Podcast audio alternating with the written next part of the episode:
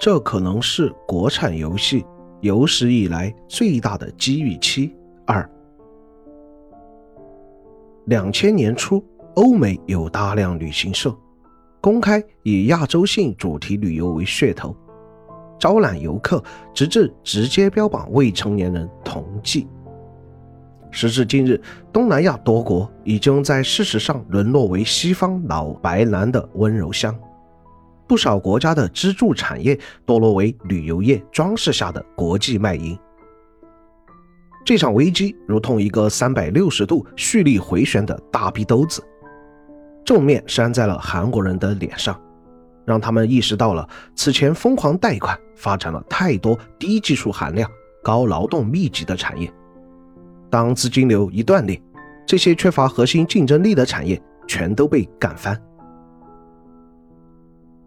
IMF，美国资本实控的一个金融机构，趁着金融危机抄底了大量韩国的优质企业。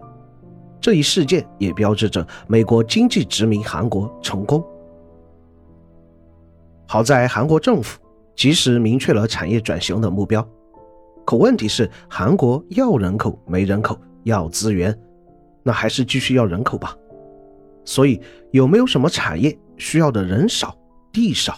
资源少，但是赚得多呢。据亚洲经济数据统计，二零一九年韩国消费的泡菜百分之九十九都是进口自我国。还真有这样的产业，他们一个叫做高科技产业，另一个叫做文化产业。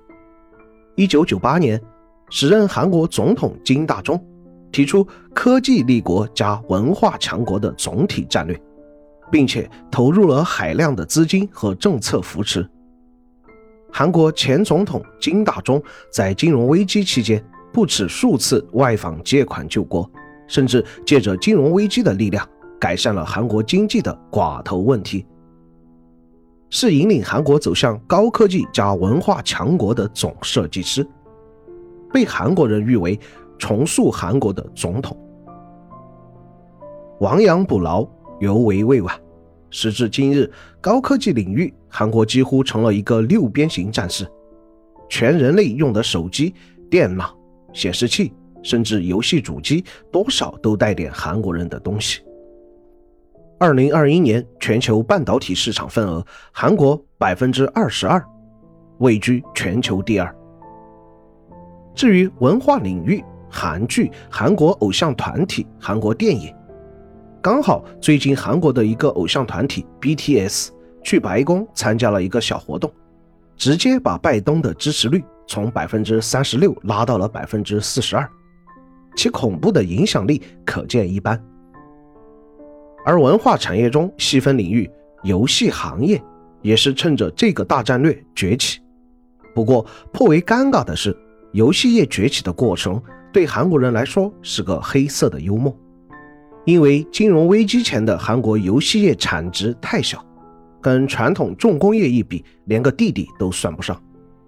因此，游戏业一直不被政府关注和约束，长期以来的野蛮生长，也导致了行业乱象丛生。大多数游戏公司都在依靠抄袭掐烂钱。而亚洲金融危机虽然致使韩国万业凋敝，经济坠入寒冬。但偏偏越是寒冷的冬天，越显得每一份火光都弥足珍贵。韩国政府借此关注到了这个萌芽中的行业，并发现了游戏业和互联网产业、高科技产业、文化产业之间紧密的联系，由此才开始大力发展。那么，他们究竟做了什么，竟然让游戏产业在短短数年内崛起？一，推动互联网基建。想打游戏，就先要有游戏。比起通过实体光盘安装，显然通过网络直接下载是个更好的选择。九八年至零五年，韩国政府共计投入了两百亿美元，在全国范围内建设宽带基础设施，甚至数次开设家庭主妇互联网线下培训班。共计教授上百万名家庭主妇怎么网上购物、游戏、炒股、检索信息等等操作，截至二零一六年，韩国约有四千五百万网民，这是什么概念？韩国总人口才五千二百万，网民约占总人口的百分之九十。也就是说，如果你生活在韩国，今天和你一起游戏的好兄弟可能是个五十多的大爷，晚上勾引你夜不能寐的那个臭宝可能是个六十多的大妈。二。规范管理加促进竞争。九九年，由文化观光部牵头成立韩国游戏促销中心；两千年，又成立了文化产业振兴院、韩国游戏支援中心等各类组织。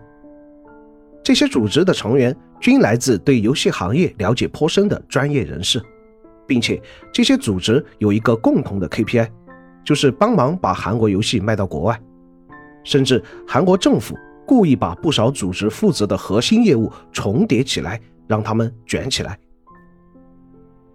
三，资金加法律双重支持。以韩国知名游戏公司 NC Soft 为例，九七年成立时只有六七个人，要钱没钱，要场地没场地，全靠政府在前期提供的低息贷款救了他们一命。而且还帮他们买国外的游戏，开发引擎来做游戏。此外，还教育他们各国游戏时长政策、税务减免，甚至连 NC Soft 公司上市都是政府帮忙做材料。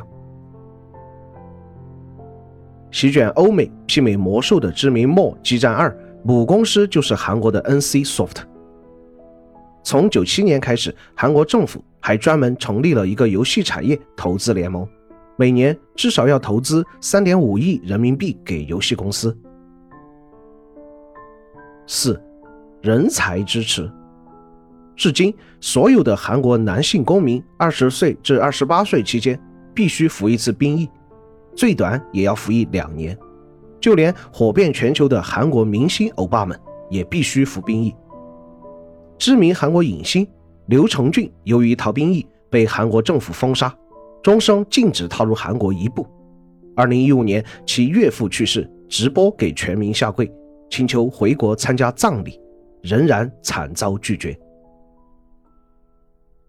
不过，韩国政府也没有锁死要求，比如你可以去参加奥运会拿个奖牌，这样就可以免除兵役，或者加入游戏公司开发游戏。毫无疑问，这对当时的年轻人来说有致命的吸引力。推进了一批优秀人才进入游戏行业。此外，在人才培养方面，我找到的官方数据，截止到二零一二年，韩国游戏专业的学校包括高中六个，专门大学二十八个，一般大学二十八个，网络大学四个，研究生院九个。地下城与勇士的画师崔正旭就是毕业于一九四六年成立的首尔大学。艺术游戏设计相关专业。